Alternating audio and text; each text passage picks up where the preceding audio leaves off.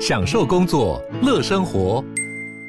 就算不在办公室，也能从容应对线上会议。HP Dragonfly 透过专业的 HP Presence 设计，内建降噪及会议快速键，搭配清晰的 Bang & Olufsen 音效，增强音讯及视讯功能。HP Dragonfly 顶级商务笔电，采用 Windows 11专业版，让您在会议中享有最佳的视觉和听觉品质。Hello，大家好，我是志奇，欢迎回到志奇七七的 Podcast，每周陪你聊聊新闻时事、社会议题或是一些轻松有趣的生活新知。那今天这一集我们要来聊聊的主题是墨西哥毒枭。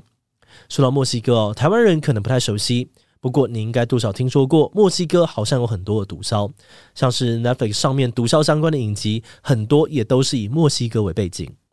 而根据美国智库美国外交关系协会统计，自二零零六年起，墨西哥政府向毒枭宣战至今，墨西哥已经发生了超过三十六万件的凶杀案。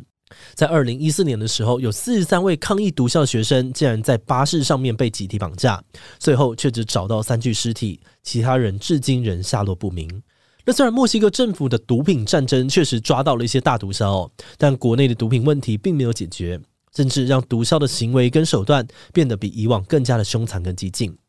有不少勇于弃毒的市长、深入报道的记者，最后都被毒枭杀死，曝尸公众，让不少民众觉得开打毒品战争根本是个错误的行动。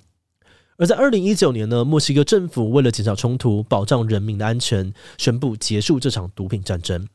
诶，不过虽然战争结束了，但墨西哥的凶杀案件量还是持续的升高，毒枭的问题依旧存在。为什么墨西哥的毒枭会这么的强大？是哪些因素让墨西哥演变成现在的模样呢？这集我们会试着从历史的角度来了解墨西哥毒品产业的演变跟成因。今天就让我们一起来聊聊墨西哥毒枭吧。不过在进入今天的节目之前，先让我们进一段工商服务时间。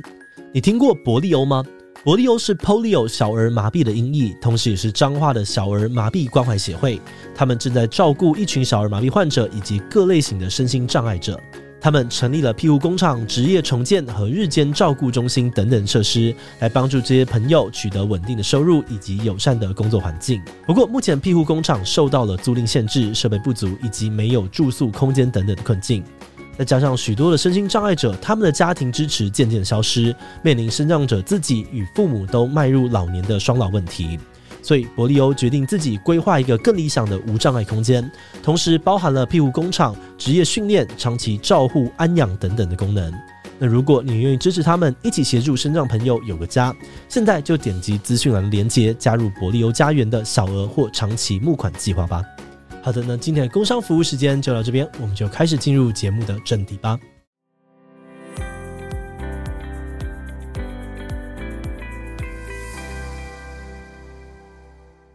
首先，我们要先了解一下哦，墨西哥的毒品产业到底是怎么来的。虽然墨西哥本来就有使用迷幻物质的传统，不过那通常是当地原住民在进行萨满仪式时体验神奇力量的辅助物质，并不是当成是商品在买卖。那说到墨西哥的毒品产业，最早可以追溯到一八八零年代。当时的华人移民带着罂粟从美国移民到墨西哥，发现墨西哥的气候非常适合罂粟生长，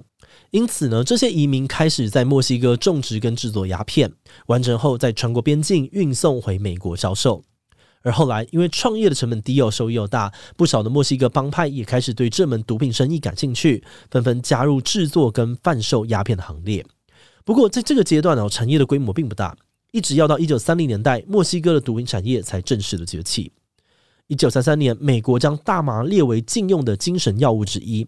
一九三七年，美国更进一步的施加超级高的税率，使得美国本土的大麻生产与销售活动转向地下，大量的大麻田便转移到了墨西哥种植后再走私回美国。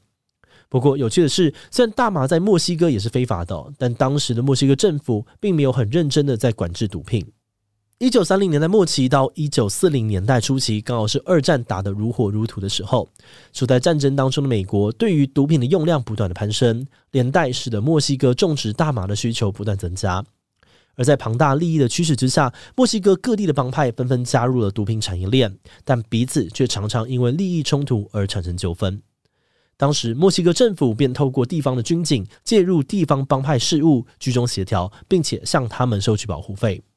那透过这样的操作呢，墨西哥政府也发现说，这样的手法其实有很大的盈利空间。甚至到了二战之后，他们的中央政府还直接把毒品贩卖列为国家收入的一环。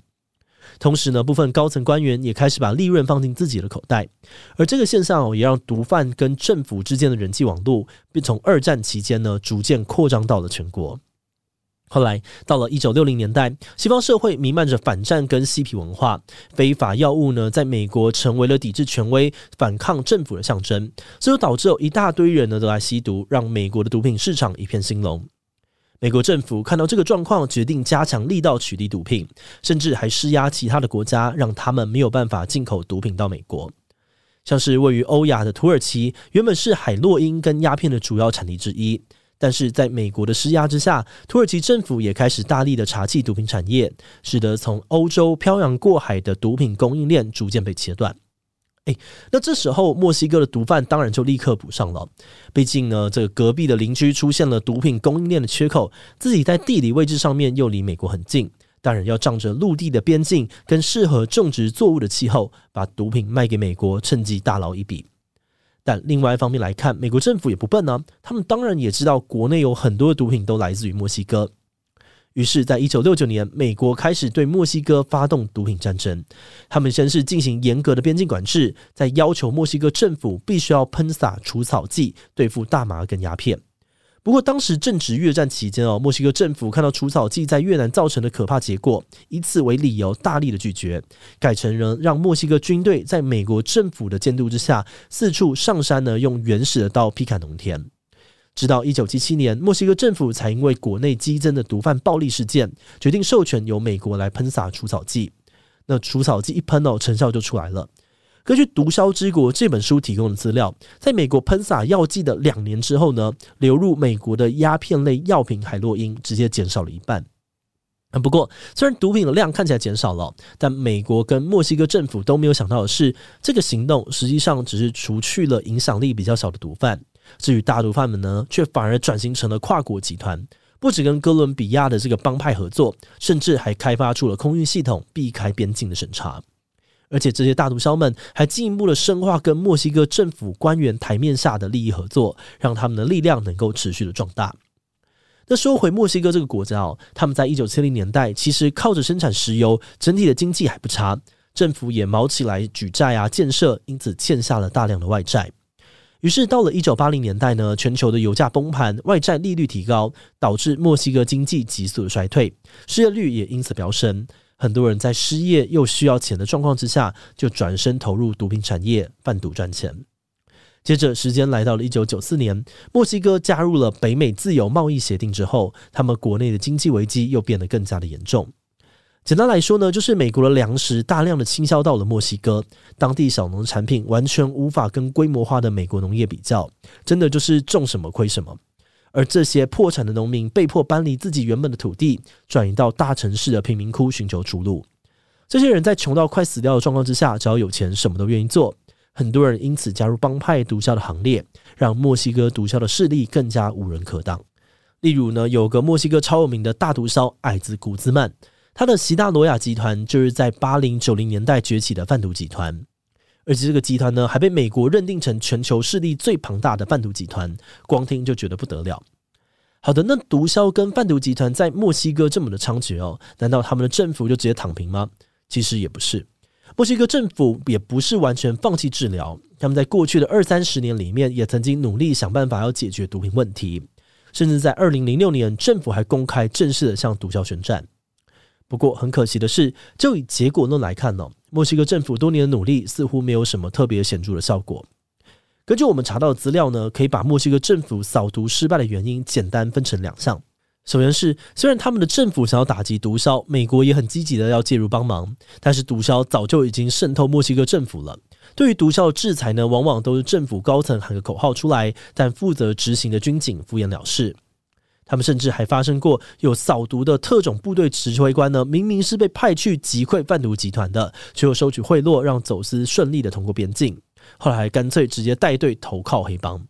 再加上哦，墨西哥军人的薪资普遍偏低，大量职业军人在毒贩的诱惑之下，会选择呢带着专业的军事技术转职，赚到的钱呢还比他在公家单位多五到八倍。而墨西哥腐败的司法系统也使得罪犯被调查定罪的比例都偏低。二零一二年，墨西哥人权委员会甚至得出犯罪数量近乎为零的结论。不管是谋杀还是贩毒哦，都能够逍遥法外。早就对政府没有信心的民众，为了保护自身的安危，不想被帮派盯上，也不会想要通报犯罪事件。那即使呢，墨西哥政府曾经想要透过提高军警工资、改善司法系统来解决问题，但最终都徒劳无功。而至于第二个墨西哥无法成功扫毒的可能原因，很多人觉得是跟美国枪支管制松散有关。诶，等等，美国枪支跟墨西哥到底有什么关系呢？这边我们要稍微补充一下哦，那就是墨西哥人民虽然也可以合法的拥有枪支，但他们的枪支管制相对蛮严格的，能够走完正规的程序取得枪支人并不多。毒枭那些强大的军事装备，通常有部分呢是直接从腐败的军警手中获得，而另外一部分则是透过美国的代购，从枪店采买之后再走私到墨西哥。根据墨西哥政府估计哦，每年从美国走私到墨西哥的枪支数量高达了八十八万支。这些军火大量的充满了毒枭的军火库，完全打乱了墨西哥政府与毒枭战争的战力平衡。举例来说呢，毒枭组织圣殿骑士团拥有不少的 M 八二狙击步枪。这款由美国公司研发的狙击步枪哦，不只可以轻易的打穿防弹衣、射爆汽车防弹装甲，就连墨西哥军队的直升机都曾经被毒枭用 M 八二步枪给击落过。面对这么强大的武器呢，墨西哥警察基本上呢就是在当炮灰，毫无用武之处。只有呢他们的军队才稍微有机会能够跟毒枭抗衡，只是稍微有机会而已，不是稳赢。因此呢，不胜其扰的墨西哥政府也实在是忍不住了。他们在二零二二年呢，还特地跑去美国向法院提告美国七大枪支制造厂管理不当，导致枪支轻易的流入毒枭手中。但是这样诉讼最后被美国驳回了。他们表示，虽然很同情墨西哥人哦，但枪支的制造厂商并没有义务管理购买的人要如何使用武器。嗯，那既然这个状况那么的复杂哦，有些人就想到说，假如我们严守美墨的边境，甚至完全阻隔开来，那这种枪支走私啦、毒品走私的问题会不会就解决了呢？答案是很难。如果你还有印象，在川普竞选啊、担任美国总统的期间，他又曾经说过要在美墨边境盖墙，断绝来自墨西哥的投毒客。还有一直以来都很猖狂的这个毒品贸易。不过盖边境城墙的成效呢，不但不好，还会延伸很多的问题。因为基本上呢，毒枭还是有各种办法可以把毒品运到美国，像是利用无人机飞过边境，或是在美墨边境的地底下挖一堆地道来运送毒品。再说，美墨边境的长度距离高达了三千一百四十一公里，想要全部都严格纳管，几乎是不可能的事情。此外，当美国的边境变严格之后，能够方便通关的城市演变成了兵家必争之地。毒枭为了确保每个关卡的掌控权，也会让墨西哥的边境城市变得更加混乱，谋杀率一直居高不下。最后，边境越严格，毒枭也会趁机开启人口走私的生意，贩卖偷渡套装行程，协助有需求的墨西哥劳工非法偷渡，顺便再大赚一笔。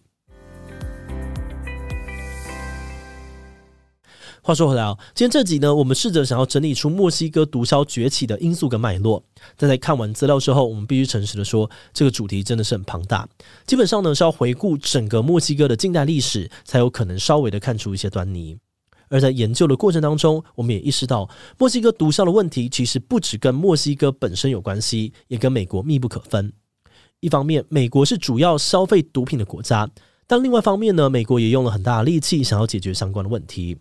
但是墨西哥政府内部长期存在着巨大分歧，使得他们的毒枭反制政策无法彻底执行，也让墨西哥人民被迫长期生活在毒枭的阴影之下，到现在都没有什么改善的迹象。那今天因为篇幅的关系哦，可能没有办法介绍得很详尽。那如果你对墨西哥毒枭的主题有兴趣，我们也很推荐你可以去看看由好优文化出版的《毒枭之国》这本书，里面会对于主题有更详尽的介绍。好的，那我们今天关于墨西哥毒枭的介绍就先到这边。如果你喜欢我们的内容，可以按下对灯的订阅。如果是对这一集墨西哥毒枭对我们的 Podcast 节目或是我个人有任何的疑问跟回馈，也都非常的欢迎你在 Apple Podcast 上面的下午星留言哦。那今天的节目就到这边告一段落，我们就下集再见喽，拜拜。